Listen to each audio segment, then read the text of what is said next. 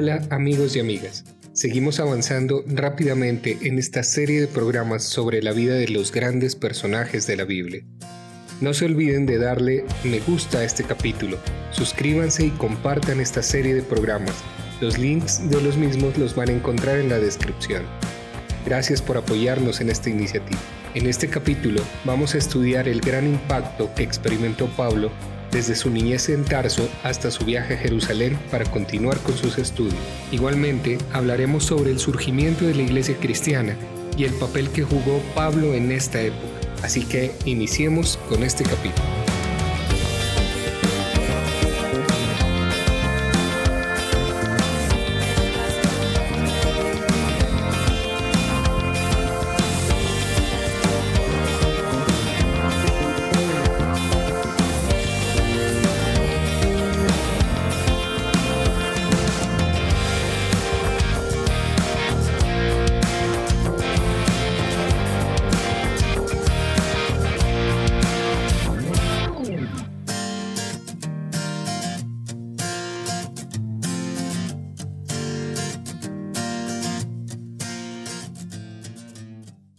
Como lo dijimos anteriormente, en este episodio vamos a mirar el gran cambio que experimentó Pablo al salir de su ciudad Tarso hasta llegar a Jerusalén.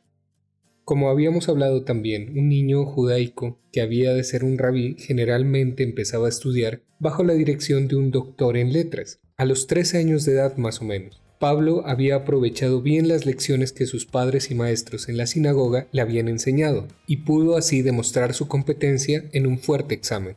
Una vez pasado este examen se le daba el título de hijo de la ley, lo cual significaba que él era ya un muchacho responsable, que tenía que obedecer estas leyes que había aprendido, sin guía constante de sus padres y maestros. Pero su severo padre judaico, deseando que fuese Pablo un líder entre los suyos, determinó mandarlo a Jerusalén para estudiar en la escuela de los rabíes de esa ciudad.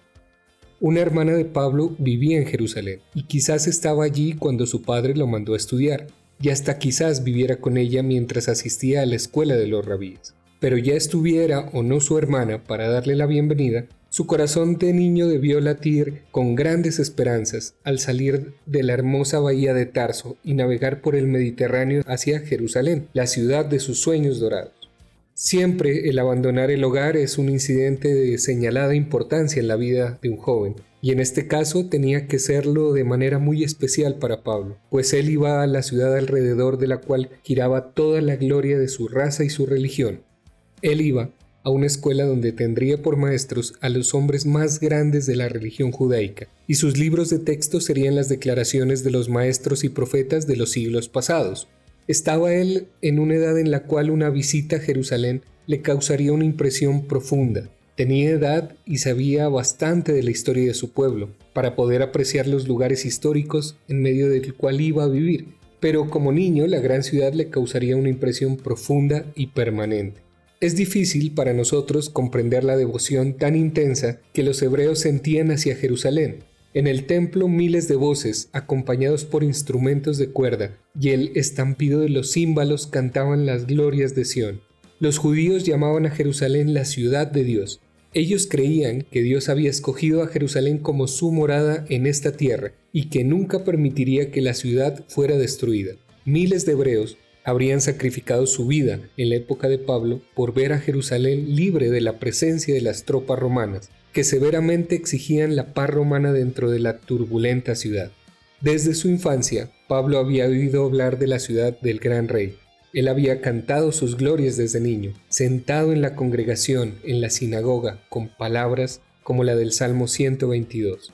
Ahora bien, para tener una idea de la figura del gran maestro de Pablo, uno de los factores más grandes en la educación de Pablo fue la influencia de Gamaliel. Siempre deja un gran hombre impresión profunda e indeleble en el espíritu de sus alumnos. Gamaliel era nieto del gran Hilel y recibió el título de Rabón, honor que le dispensaban gozosos por la estimación que les merecía. Pablo no era un estudiante cualquiera, él no estaba satisfecho sino con lo mejor que su educación le podía ofrecer, y así hablaba con legítimo orgullo de su récord en Jerusalén. Podemos leerlo en el libro de Gálatas capítulo 1 versículo 14. Su severo entrenamiento fue notablemente acentuado bajo la dirección de Gamaliel. En este sentido, el objeto principal de la instrucción en las escuelas de los rabíes era la ley mosaica y sus interpretaciones. La ley mosaica se encuentra en los primeros cinco libros del Antiguo Testamento. En el curso de los siglos se habían acumulado alrededor de estas leyes un sinnúmero de decisiones e interpretaciones que constituían las llamadas leyes orales, de mayor extensión que todas las leyes en las cuales estaban basadas. Muchas de estas leyes eran insensatas y ridículas. Los estudiantes judaicos aprendían de memoria estas leyes y sus interpretaciones. El tiempo lo pasaban haciendo preguntas, discutiendo y haciendo sutiles distinciones. Aunque el tema a veces carecía de importancia, sin embargo, este entrenamiento era de gran valor, pues desarrollaba su perspicacia mental y los preparaba para los debates. La disciplina mental de estos años dejó una impresión indeleble en la vida de Pablo. Pablo, cuando estudiante, sintió la influencia exagerada del partido fariseo y se identificó con la más estricta de esta secta. El gran propósito de Pablo al venir a Jerusalén era aprender de qué manera podía agradar a Dios, y Gamaliel le diría, para agradar a Dios tienes que obedecer sus leyes. Así es que Pablo veía en la ley la suprema personificación de lo bueno y se esforzaba en sobrepujar a los miembros de su clase en la perfección con que guardaban sus preceptos.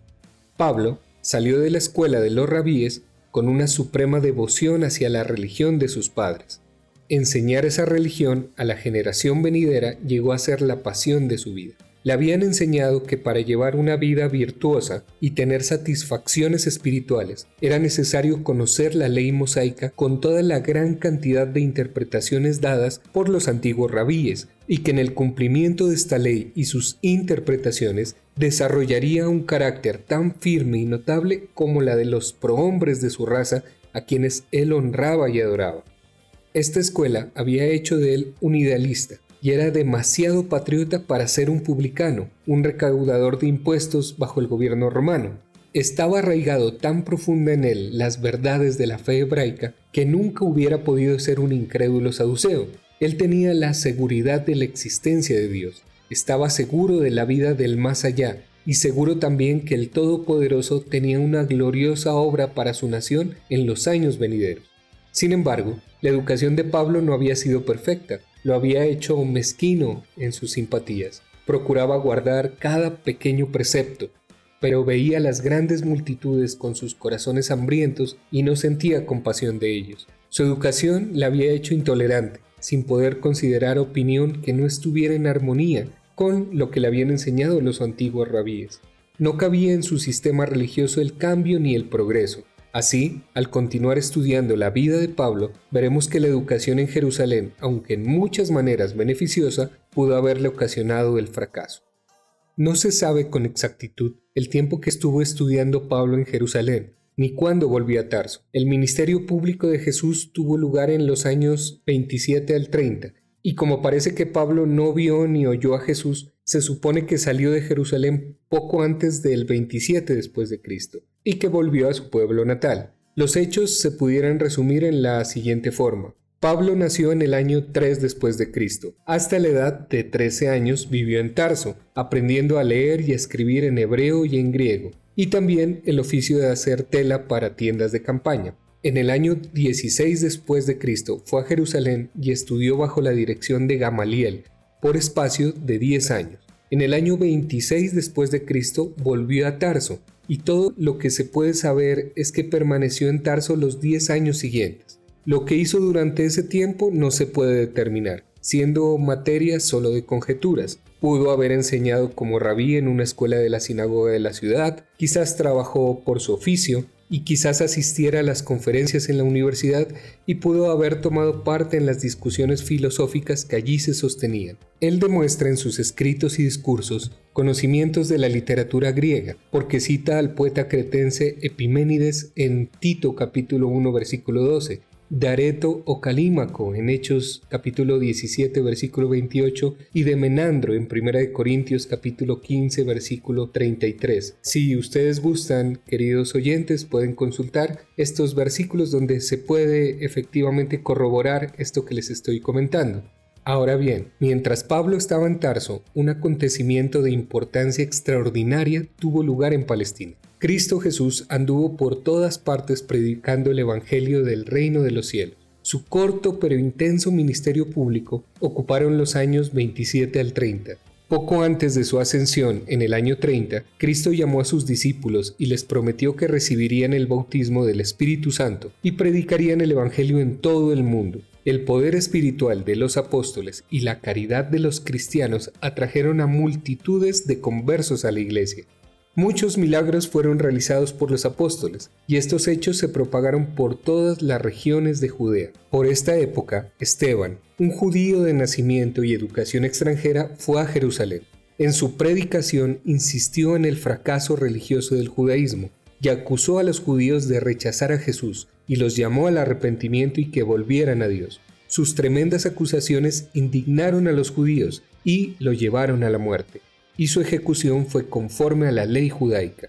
Con las hostilidades excitadas se encontraban en peligro todos los creyentes en Jerusalén, y por algún tiempo se esparcieron por todas partes, buscando refugio en lugares distantes de la capital. Sin embargo, mientras se alejaban no guardaban silencio, sino que hablaban del Evangelio a sus nuevos vecinos y conocidos. Estos generalmente eran judíos, pero en algunas ocasiones se ganaban un prosélito extranjero, como en el caso de Cornelio de Cesarea y el tesorero etíope. La ciudad de Samaria dio la bienvenida al Evangelio, y Pedro fue enviado allí para completar la obra. En esta época de la temprana historia de la religión cristiana, cuando ésta empezaba a esparcirse más allá de los confines de Judea y venir en contacto con personas no de sangre judaica, en esta época Pablo aparece de nuevo en escena.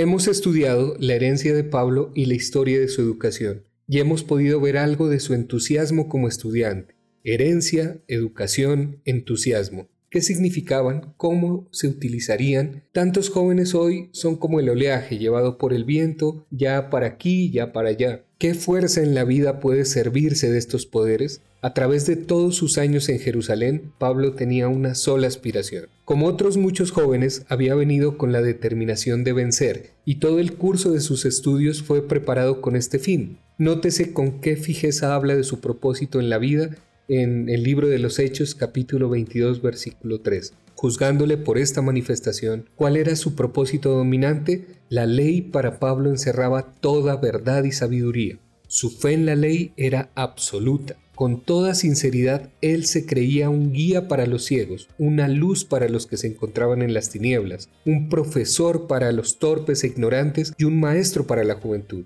Con toda la energía de un joven fuerte, él trató de hacer cumplir la ley y no se satisfacía nunca con el cumplimiento parcial y defectuoso de un propósito suyo. Véase cómo en años más tarde recordaba vivamente su determinación anterior de glorificar la ley. Por ejemplo, en el libro de Gálatas capítulo 1 versículo 13 y 14, Pablo comparaba su vida con la de aquellos que lo rodeaban.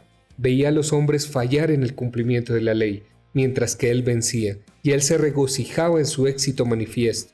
Cuando de Jerusalén volvió a Tarso, él entraba en lo que creía era la carrera de su vida. Quizás estaba enseñando a los jóvenes a conocer y a obedecer la ley y sus interpretaciones. En esta época, él era aún un desconocido para la mayoría de sus conciudadanos. Al parecer, era uno de los miles de rabíes que enseñaban a los jóvenes en las sinagogas de los judíos esparcidos por todas partes. Él estaba atravesando un periodo de oscuridad en su vida. Hechos importantes ocurrieron dentro y fuera de Jerusalén y Galilea durante los años que Pablo pasó de maestro y ocupado en hacer tela para tiendas de campaña en Tarso. Él tenía que haber oído algo de estos incidentes. Se preocupaba él demasiado por el porvenir de su patria para dejar de informarse acerca de hechos de gran importancia acaecidos en Palestina pudiera aceptarse que Pablo había oído algo acerca de la predicación de un profeta extraño surgido en el desierto de Judea y que llamaba a todos al arrepentimiento como preparación para la venida del Mesías.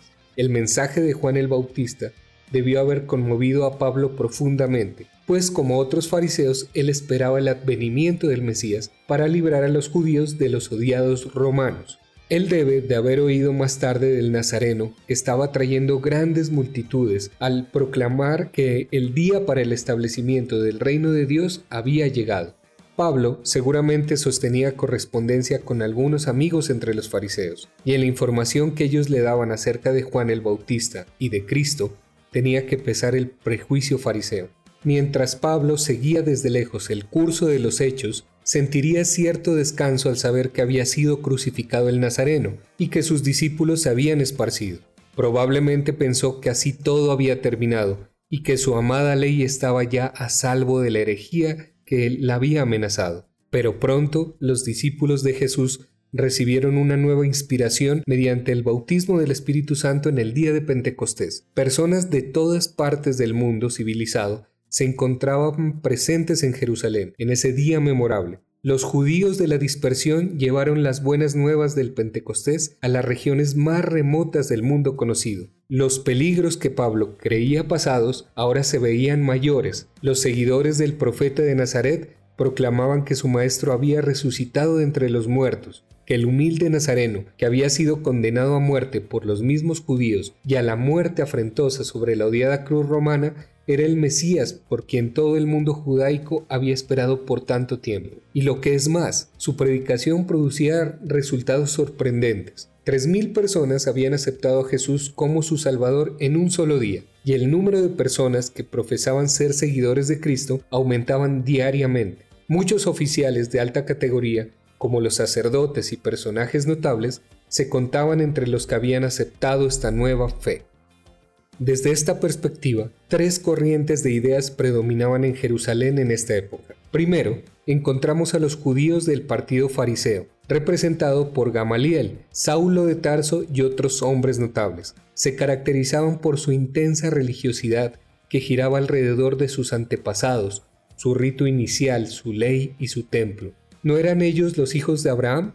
¿No había Dios hecho pacto con ellos de la cual la circuncisión era el signo y sello exterior? ¿No eran ellos celosos en el cumplimiento de la ley? Como segunda corriente, después seguía el grupo de cristianos hebreos, guiados y representados por los apóstoles. No pretendían tener cultura y elocuencia, no era suya la menor intención de fundar una nueva religión u organización. Su maestro había observado religiosamente los ritos y fiestas judaicas y recomendaba a sus adeptos que observaran lo mismo.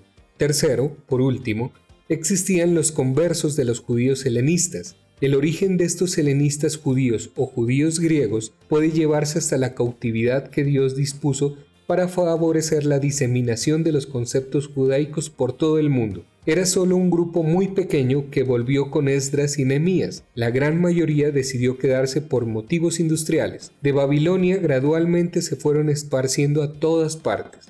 El contacto libre con la plebe de muchos pueblos operó en ellos un gran cambio. Se volvieron más liberales y cosmopolitas. Dejaron su lengua hebrea por el griego. Sus hijos fueron influenciados por la cultura y filosofía griega. Estando lejos de su templo, magnificaron la sinagoga con sus cultos, sus lecturas de la ley y sus palabras de exhortación.